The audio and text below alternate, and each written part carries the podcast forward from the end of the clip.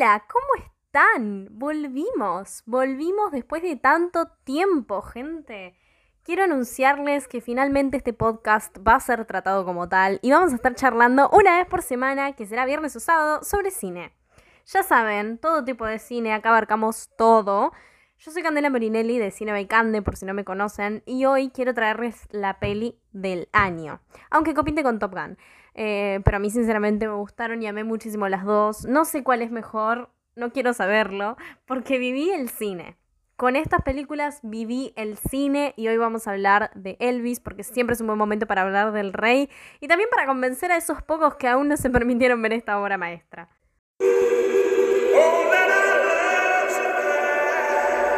There are some who make me out to be the villain of this here story. Bueno, che, qué loco que uno salga de la sala con esa excitación, ese sentimiento adrenalínico de haber como bajado una montaña rusa.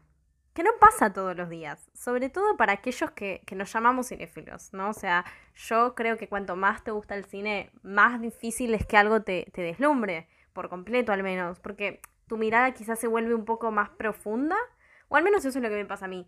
Em, por eso cuando una película lo hace, para mí es, eterno, es eterno, es una sensación de plenitud divina donde sentís que la vida es mucho más que el automático que, que uno vive día a día. Y la verdad es que Elvis es eso, así es como salís de ver la película de Buzz Lerman.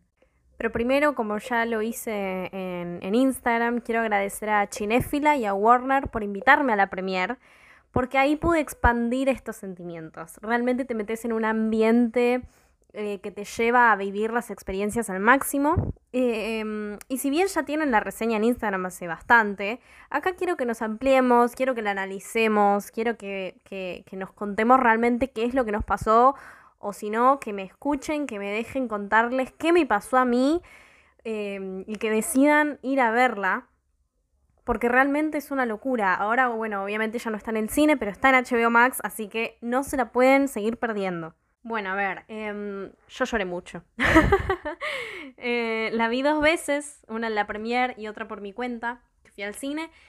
Y me encanta, me encanta, no paro de recomendarla. Incluso una amiga fue y me dejó su testimonio.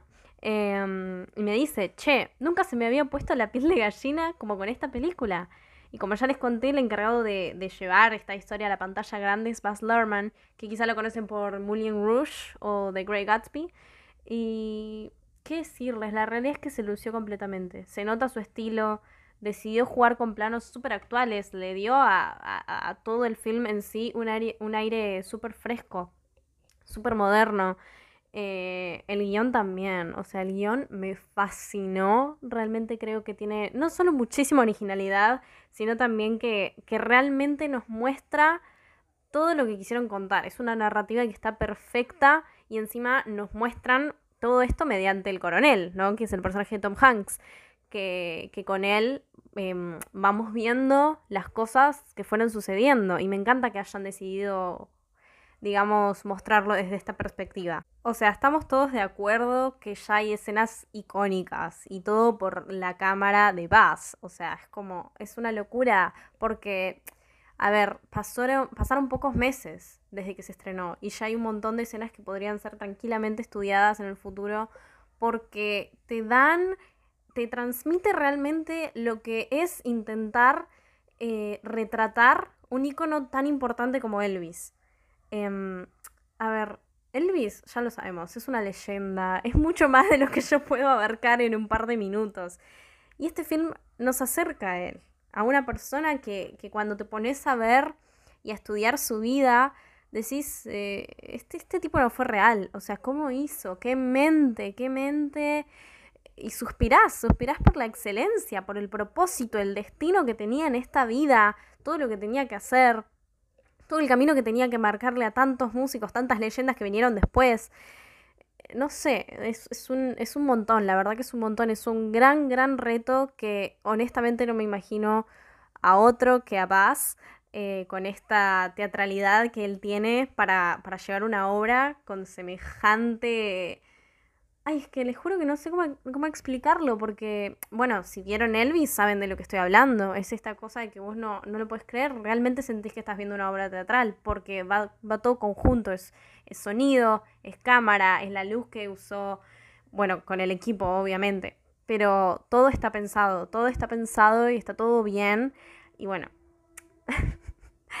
¿Qué, ¿qué decimos de Austin Butler? ¿Qué decimos de Austin Butler? Que obviamente es el próximo ganador del Oscar. Em, la verdad que yo no lo conocía él. O sea, sí conocía, lo conocía de nombre, pero no me acordaba de haberlo visto en ningún lado. Justamente, él no tiene demasiados proyectos muy importantes, nunca hizo, o al menos donde él tuviera un papel y un espacio como para lucirse de verdad. Sin embargo, es Elvis. en esta película es Elvis. Vos realmente ves a Elvis y no, no ves a uno que lo está interpretando. Vos ves la mente, ves el alma, ves el detrás de escena de todo. Y la mirada, la mirada es sumamente penetrante. Eh, una vez leí una crítica em, que decía, Austin mira la cámara y la derrite. Y es 100% real. Eh, es excelente lo que hizo, la facha, los movimientos, el estilo. Por más estudiado que esté, es talento y pasión pura por lo que hace. Realmente se volvió Elvis. Realmente. Y, merece todos los premios del mundo. Real, real, real. Que no hay chance de que otra persona se gane el Oscar. Em, y aparte, no, no solamente eso, sino qué presión. Qué presión que te llamen y te digan, che, te quedaste con el papel, sos Elvis. O sea, y que después tu vida se base en eso. Él estuvo tres años preparándose. Eh, canta él, toca él, hace todo. Definitivamente no podría ahora imaginarme a otro actor que, lo hubiera hecho mejor. Realmente no me podría imaginar a nadie más eh, haciendo esto. Ya, ya, no se puede. Es, es, una cosa de que vino y le dijo a Hollywood, escuchen, soy Austin Butler, hice el mejor Elvis que se podrían haber imaginado y acá estoy y acá voy a seguir. O sea, a mí me parece excelente es muy loco como por momentos em, vos estás tranquilo viendo lo que está sucediendo en la historia y de golpe eh, lo tenemos a Elvis en el escenario, empieza a bailar, empieza a hacer sus poses, sus facetas, empieza a mostrarnos eh, cómo, cómo, se desenvolvía en el escenario, cómo era el, el showman. Era, era una cosa fascinante, Austin lo retrata como ya les digo, a la perfección. Y ahí es como que de golpe te querés agarrar de algún lado, te querés agarrar del asiento porque se te empieza a, latir el corazón de una manera que sí tipo, no lo puedo creer, no puedo creer lo que estoy viendo. O sea, es muy digna, es muy digna de todo, de todos los reconocimientos. Eh, es todo, todo es magnético, te quedas totalmente embobado embobada viéndola. Em, es, muy mágica, es muy mágica. Es una de esas películas que, que vos realmente, realmente salís eh, con ganas de más, con ganas de, de hablar del tema. No importa si sos de ver películas o no, si te gusta el cine o no, o si ves una cada seis meses, no importa, porque esta es una de esas películas que tenés que ver.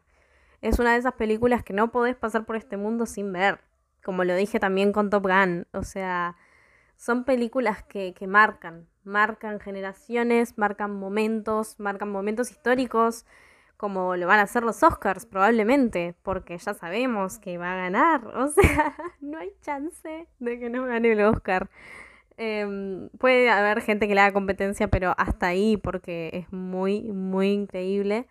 Em, y bueno, Tom Hanks, chicos, eh, hace este coronel Parker, que era el manager de Elvis, y mm, está representado como un villano, que le hizo mucho daño a, a Elvis, pero que al mismo tiempo, em, como todo manager, también es el que de alguna manera le abre o quiere creer que abre el camino de Elvis.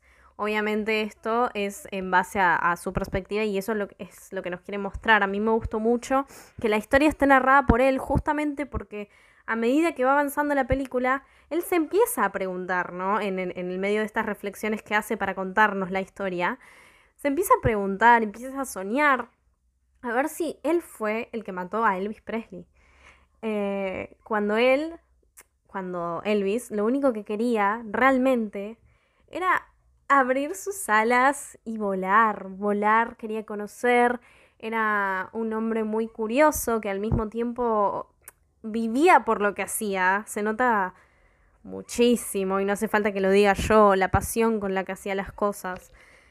Eh, y a mí me sigue pareciendo increíble, que esto también lo dije en la reseña de Instagram, no puedo creer que sin haber podido salir de los Estados Unidos, igual se convirtió en el artista con más discos vendidos en la historia. Bueno, un ejemplo a seguir, o sea, un modelo. Eh, tocó el alma de, muchas personas y lo sigue haciendo. Y eso que no está más entre nosotros desde 1977. Yo me imagino gente que, fue contemporánea de ese momento y, hoy en día ver esta película debe ser un... debe ser tremendo, debe ser un recuerdo eh, y una nostalgia magnífica. Entonces es importante, o sea, son películas que realmente importan en, en la historia de lo que va sucediendo. Además, bueno, ya saben que para mí este año está siendo uno de los mejores respecto a, estrenos. Obviamente que también hubo cosas muy malas, pero en general eh, está siendo un año muy bueno, muy bueno. Todavía nos faltan películas y eso que ya estamos en septiembre. Eh, pero sí, es, es tremendo. Me, me, está gustando muchísimo este año en cuanto a películas. Si quieren, en otro episodio podemos charlar del tema y hacer una especie de debate, o si no, también lo podemos hacer en Instagram. Y bueno, ustedes saben que, esta película es una biopic. Bueno, retomando el tema, ustedes saben que esta película es una biopic eh, que empezaron a surgir, digamos, más que nada, ustedes saben, en el 2018, con Bohemian Rhapsody, ya entraremos en tema, algún día voy a hacer un episodio sobre eso, em, porque sé, sé el debate grande que hay con esa película y yo tengo mucho que decir sobre el tema. Así que algún día lo haremos, no voy a entrar en eso ahora, pero, pero definitivamente fue la primera en, en mostrarnos un poco este camino, por lo menos así fuerte después de tantos años, donde quizás antes en otro momento se usaba muchísimo más eh, un documental para explicar la vida de, alguna leyenda, sobre todo musical. Em, pero ahora tenemos Bohemian Rhapsody, ahora tenemos Rocketman y ahora llegó Elvis. Y mm, a mí me gustaron las tres muchísimo, pero como ya les dije, no vamos a tocar el tema. Em, vamos a seguir con Elvis. Em, lo que tiene también esta biopic es eh, cómo analiza y cómo toca temas tan profundos, tan importantes y no es solamente el foco en Elvis. Obviamente lo es, pero al mismo tiempo vemos su entorno. Vemos lo que le estaba pasando a él respecto a los asesinatos que hubo, respecto a todo el, el quilombo que había un poco en Estados Unidos y cómo afectaba en Elvis, ¿no? Cómo le afectaba cómo se le muere la madre, cómo en el medio de todo, después de tener que enlistarse en el ejército, en el medio de todo, él igual eh, seguía soñando. Eh, y acá para mí entra un montón cómo, cómo nos muestran de chiquitito esto que les gustaba, que le gustaban los cómics. Le gustaban mucho los, los cómics, quería como llegar a la eternidad, de alguna manera quizá más metafórica, pero al final lo hizo, ¿no? Entonces es, es re loco, me, me re gusta, me, me, gusta un montón, porque es como si hubiese una historia dentro de una historia y así sucesivamente. Hay un millón de historias, hay un montón de cosas para analizar dentro de esta, de esta película. Em, y todo tiene que ver con todo. Porque, porque como les digo, vemos, vemos la mente de Elvis, vemos em, lo que le estaba pasando no solo en, en, cuanto a su carrera, sino también, como les, como les dije antes, o sea, cómo te afecta eso, cómo te afecta, cómo afecta tus relaciones, cómo afectó, bueno, la relación em, con Priscila, con su hija, o sea, las cosas te cambian, la fama te cambia. Y, y es re loco porque, em, porque sí, o sea, si él como que quería llegar a esa eternidad, a mí me, me choqueó un montón la escena donde dice voy a cumplir 40 y nadie se va a acordar de mí. O sea, como incluso después de haber hecho todo lo que hizo, él seguía sintiendo que no era suficiente, él seguía exigiéndose, él seguía eh, pensando que Elvis Presley tenía que ser más. Y uno ahora piensa, ¿podías hacer más? Y después vos decís, pará, es Elvis Presley. Yo creo que podría haber hecho muchísimo más. Em, pero no sé hasta qué punto él iba a estar satisfecho. La verdad que no sé, porque hay muchos, muchísimos famosos, muchísimos artistas, porque una cosa es ser famoso y otra es ser artista. Así que muchísimos artistas que, em, que sienten eso, sienten que no es suficiente, sienten que tienen que seguir y seguir y seguir. Y a veces el estilo de vida no te lo permite. No te lo permite y, y eso es lo que nos muestran en esta película. Como a veces en, en ese punto, ¿no? En, el querer tocar el cielo con las manos, puede jugarte en contra. Pero ¿qué iba a hacer eso para, para Elvis Presley? ¿Qué iba a hacer? Em, estando tanto, tanto, tanto en la cima eh, con todo lo que implica, obviamente, en, en esta industria, que, que, me imagino ahora es complicada, o sea, imagínense antes, era, era incluso peor porque las cosas eran mucho menos visibles. Um, y, y esta cosa, ¿vieron? Cuando uno está en la montaña rusa y, de golpe va subiendo, va subiendo despacito, despacito, despacito y ya sabes que se viene una caída en picada. Y ahí es cuando te empieza a venir el sentimiento de, ay, me quiero bajar, ¿no? Em, y yo creo que eso, ese sentimiento está constantemente en la película, pero no en el sentido de, ay, me quiero ir, o sea, no, pero sí en el sentido de cada vez te vas emocionando más pero también vas teniendo el mismo miedo que, te muestra que Elvis estaba teniendo también. Em, en un entorno con tanto exceso, eh, donde la muerte podía estar muy cerca en cualquier momento, eh, sobre todo en el mundo del rock and roll.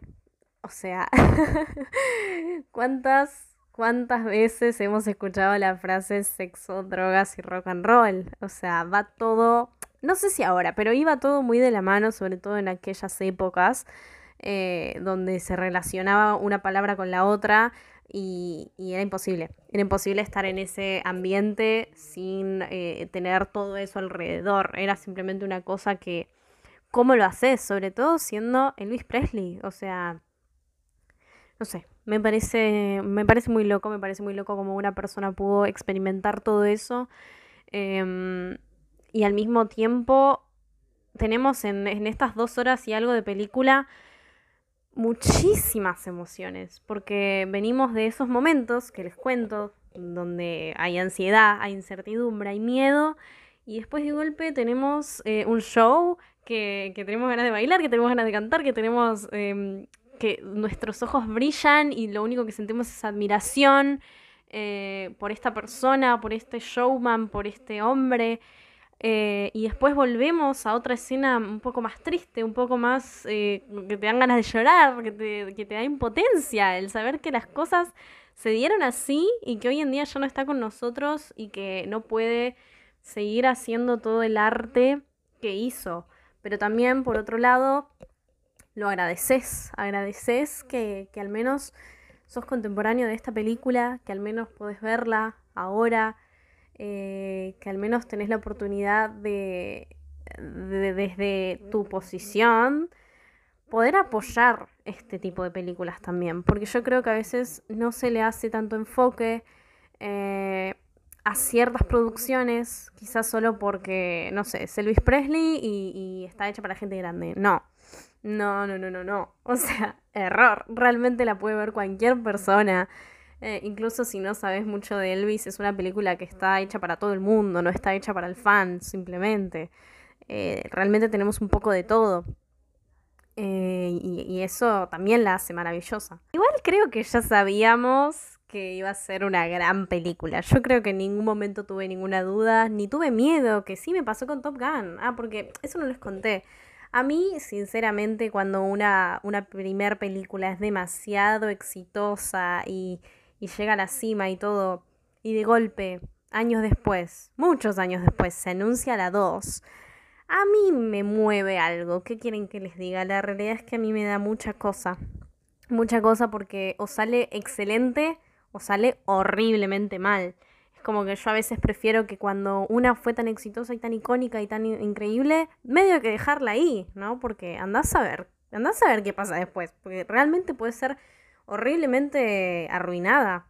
Por suerte, Top Gun es, es una maravilla y es una de las cosas que, que, más le atribuyo, el hecho de que tantos años después se hizo una secuela y a mí me gustó más que la primera, les diría, o sea, realmente que, que tiene eso. Eh, por ejemplo, eh, sé que no tiene mucho que ver, pero el tema del Joker, chicos, el Joker, también sé que hay un gran debate en esto, pero a mí el Joker, por lo menos el la 1, me, encantó.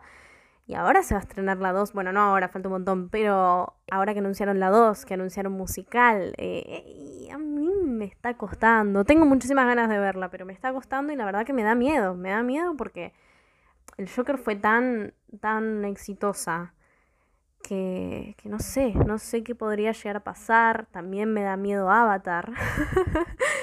porque, sobre todo sabiendo que, que, va a haber como 5 de Avatar. La verdad que, que me da cosa porque mm, la, la primera es, es tanto, o sea, es tanto, que lo, lo que uno va a esperar ahora es que sea igual o mejor. Y yo no sé si se puede superar a esas películas. No sé, ellos sabrán. no me voy a seguir enroscando en ese tema. Eh, pero es como que les diga que mañana se va a, a, estrenar Titanic 2, ¿entienden? Es como, no, no, no la toques, no la toques, ya re fue. Eh, es súper icónica, es excelente, dejémosla ahí. No sé, no sé chicos. Eh, metámonos un poquito en el tema del vestuario. Yo la verdad que no soy una persona que se caracteriza por saber de, de ropa, de moda, no sé nada de la industria, así que no, no quiero explayarme demasiado en eso, pero sí lo quería mencionar porque entiendo el, el trabajo que, que el vestuario hace en el cine eh, y lo importante de esto eh, en una película. Eh, o sea, va todo de la mano, va todo de la mano. Y, y, a mí me encanta una frase que dice Cinetrola siempre, que es ningún arte funciona sin el otro. Y es real, o sea, es real y se ve sobre todo en, en las películas. Es como, es, es, un todo, son muchas cosas que, que, que hacen de forma conjunta el proyecto final que después vemos. Pero se imaginan que el vestuario de Elvis es muy increíble. Y se imaginan si Elvis no estuviese usando ese traje rosa y estuviese usando, no sé, cualquier cosa que nada que ver. Y a, la visual sería raro. Entonces imagínense lo importante que es el vestuario. Cosas que a veces uno no, no para a prestarle tanta atención. Y es realmente muy, muy fuerte. Es, un gran impacto el que tiene. Eh, en una escena, en una película en sí. Eh, bueno, en La La Land, chicos, el vestuario en La La Land, una de mis películas favoritas, si no es, si no es mi favorita, es, es tremendo, es un personaje más. Eh, entonces es, es maravilloso, es maravilloso y en Elvis es otro nivel, eh, es muy lindo, es muy lindo en serio. Yo simplemente lo quería mencionar porque como les digo, no podría analizarlo, la verdad es que no tengo idea del tema pero eh, lo quería mencionar, lo quería mencionar porque es igual de importante que el resto de las cosas, o sea, maquillaje, luz, todo. Y tanto eso como, como el resto de, de las cosas que abarca esta historia, es una película muy culta. Es una película que está, bueno, como ya, ya lo mencioné, esta época está como todo desordenado, pero bueno, no importa, la cosa es que, que igual me gusta, me gusta porque porque soy yo. Soy yo, soy así. Puedo ser muy organizada, realmente muy organizada en un montón de cosas, pero hay veces que, que hablo, que tengo ganas de seguir hablando, que empiezo a hablar y después me acuerdo de otra cosa que hubiese quedado mejor al principio. Y como estoy haciendo en este momento, me estoy yendo por las ramas y no les estoy diciendo lo que quiero ir. Así que, como les decía, es una película muy culta. Está llena de, de historia. Eh, y una de las cosas que más toca es el tema del feminismo. La crítica social que hace a pensamientos retrógrados, a, ideologías que hoy en día ya no van, simplemente no van. O sea, nunca estuvieron bien, pero claramente antes estaba normalizado, antes se creía que, que estaba bien, que la mujer estuviera totalmente callada, reprimida, que solamente tuviera que, mm, que obedecer a- al hombre. Y en esta película nos muestran cómo la mujer que veíamos ahí sentada tranquila, cuando Elvis se sube al escenario, Elvis empieza a bailar, pasa algo ahí, pasa algo que no les había pasado nunca, se les despierta un sentimiento de atracción, de atracción sexual em, hacia, hacia un hombre, incluso estando casadas, incluso estando con su pareja al lado. Y esta cosa de, de que dicen, ¿qué me está pasando? O sea, creo que es, casi al principio de la película, que vemos a una chica y vemos incluso a la mamá de Elvis y al padre mirando a esta gente diciendo qué les está pasando. Y a esta chica que mira para todos lados diciendo como que quiere gritar, que no sabe lo que le está pasando. Y grita, y empieza a gritar.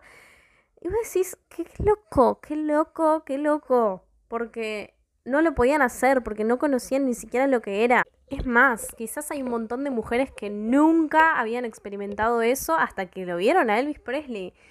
Y, y quizás ya estaban casadas, todo, pero igual, o sea, igual porque quizás se casaban por otras razones y no por, por el deseo realmente quizá de estar con esa persona, por una atracción. Y de golpe les empieza a pasar con este niño, con este joven que, que está cantando, que está meneando en el escenario. Esta cosa de que la sociedad lo veía mal, de que tenemos un montón de, de hombres mayores en una mesa discutiendo y diciendo que hay que meter preso a Elvis Presley por, por, por los movimientos obscenos, ¿no? Entre comillas, que hacía. Y cómo lo quieren callar, cómo lo quieren apagar, cómo quieren hacer constantemente que, que deje de ser él, que si quiere seguir haciendo lo que ama, que es cantar y transmitir esa emoción al público y escribir canciones y todo, si quieres, o sea, básicamente le dijeron, si vos querés seguir haciendo esto, adaptate a nuestras condiciones, o sea, vestite de negro eh, y no te muevas.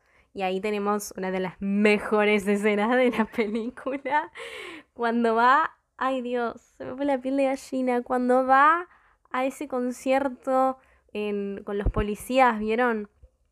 Em, no, no, es una locura esa escena.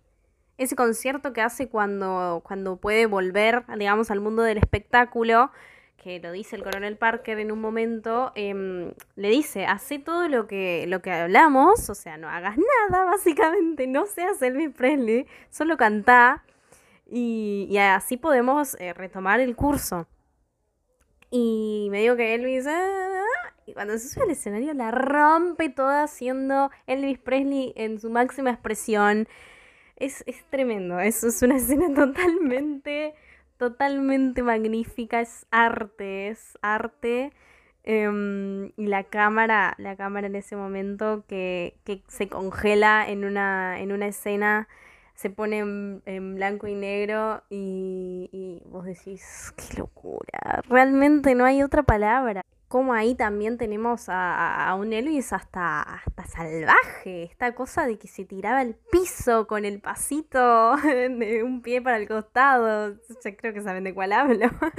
Em, esta cosa también que, que hay un momento donde, donde se acerca a una mujer y le, y le canta tan cerca y la mujer gritando desesperada porque, ay, ¿entienden? O sea, es, es fuertísimo. Imagínense eh, vi- vivirlo, imagínense vivirlo. La adrenalina, eh, la euforia, la euforia que, que habrá sentido en ese momento de, escúchame, soy Elvis Presley, voy a hacer lo que quiero y no me puedes callar. O sea, las enseñanzas.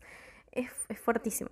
Aparte honrando y homenajeando constantemente eh, este estilo quizás un poco más callejero de ese momento donde teníamos, bueno, a B.B. King, me encanta, me encanta su aparición, me encanta que muestren lo importante que fue esta música en la vida de Elvis, como de chiquitito fue esta música lo, lo que despertó ese deseo y esa pasión eh, pa- para después empezar a cantar y hacer todo, todo lo que después hizo.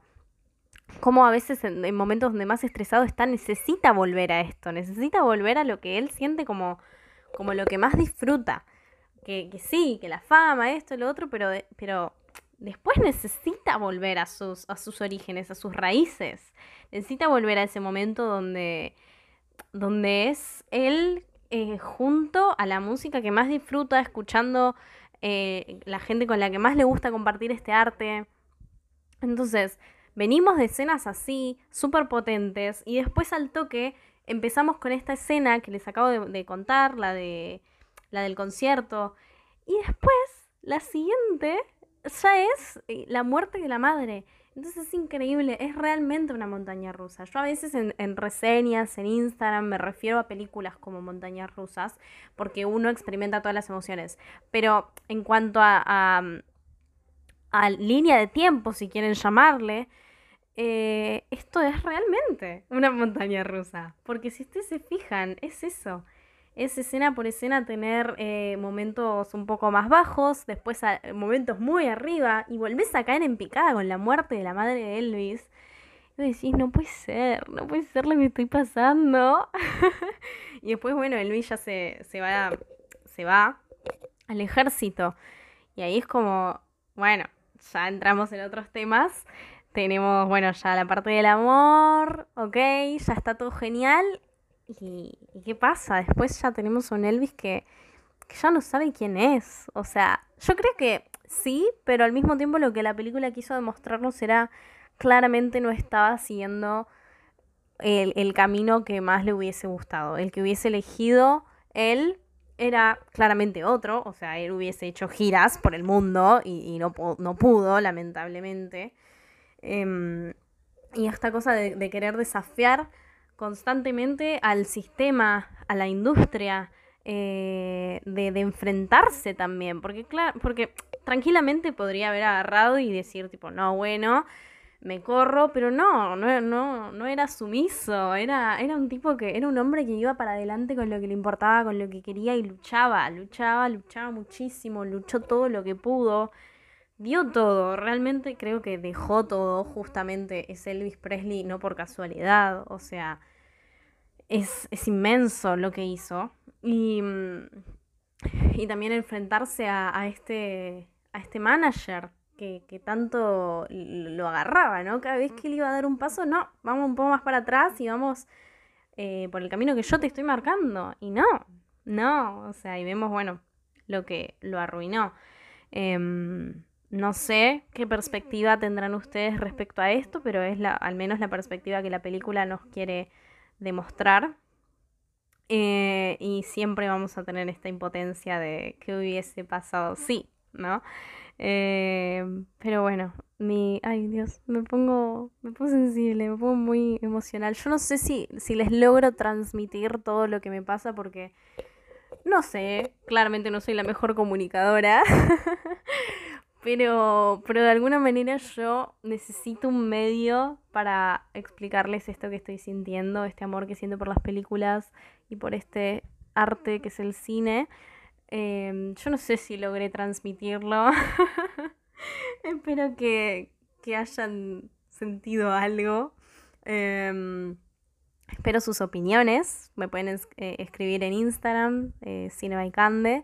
Y quería cerrar un poquito esto con con mi canción favorita de Elvis, que es, eh, que es eh, Unchained Melody, que es Unchained Melody.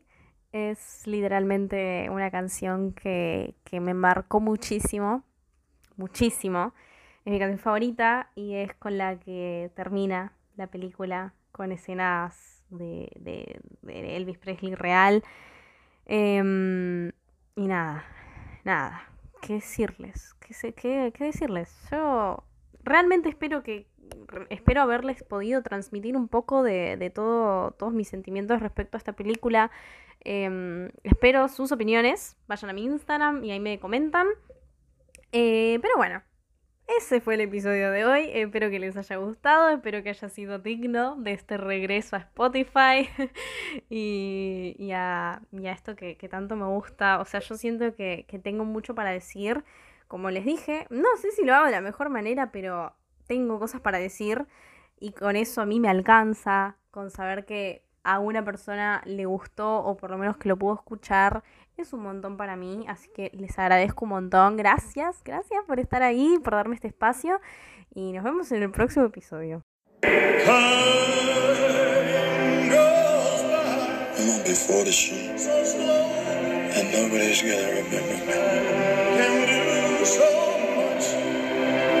I need to get back to.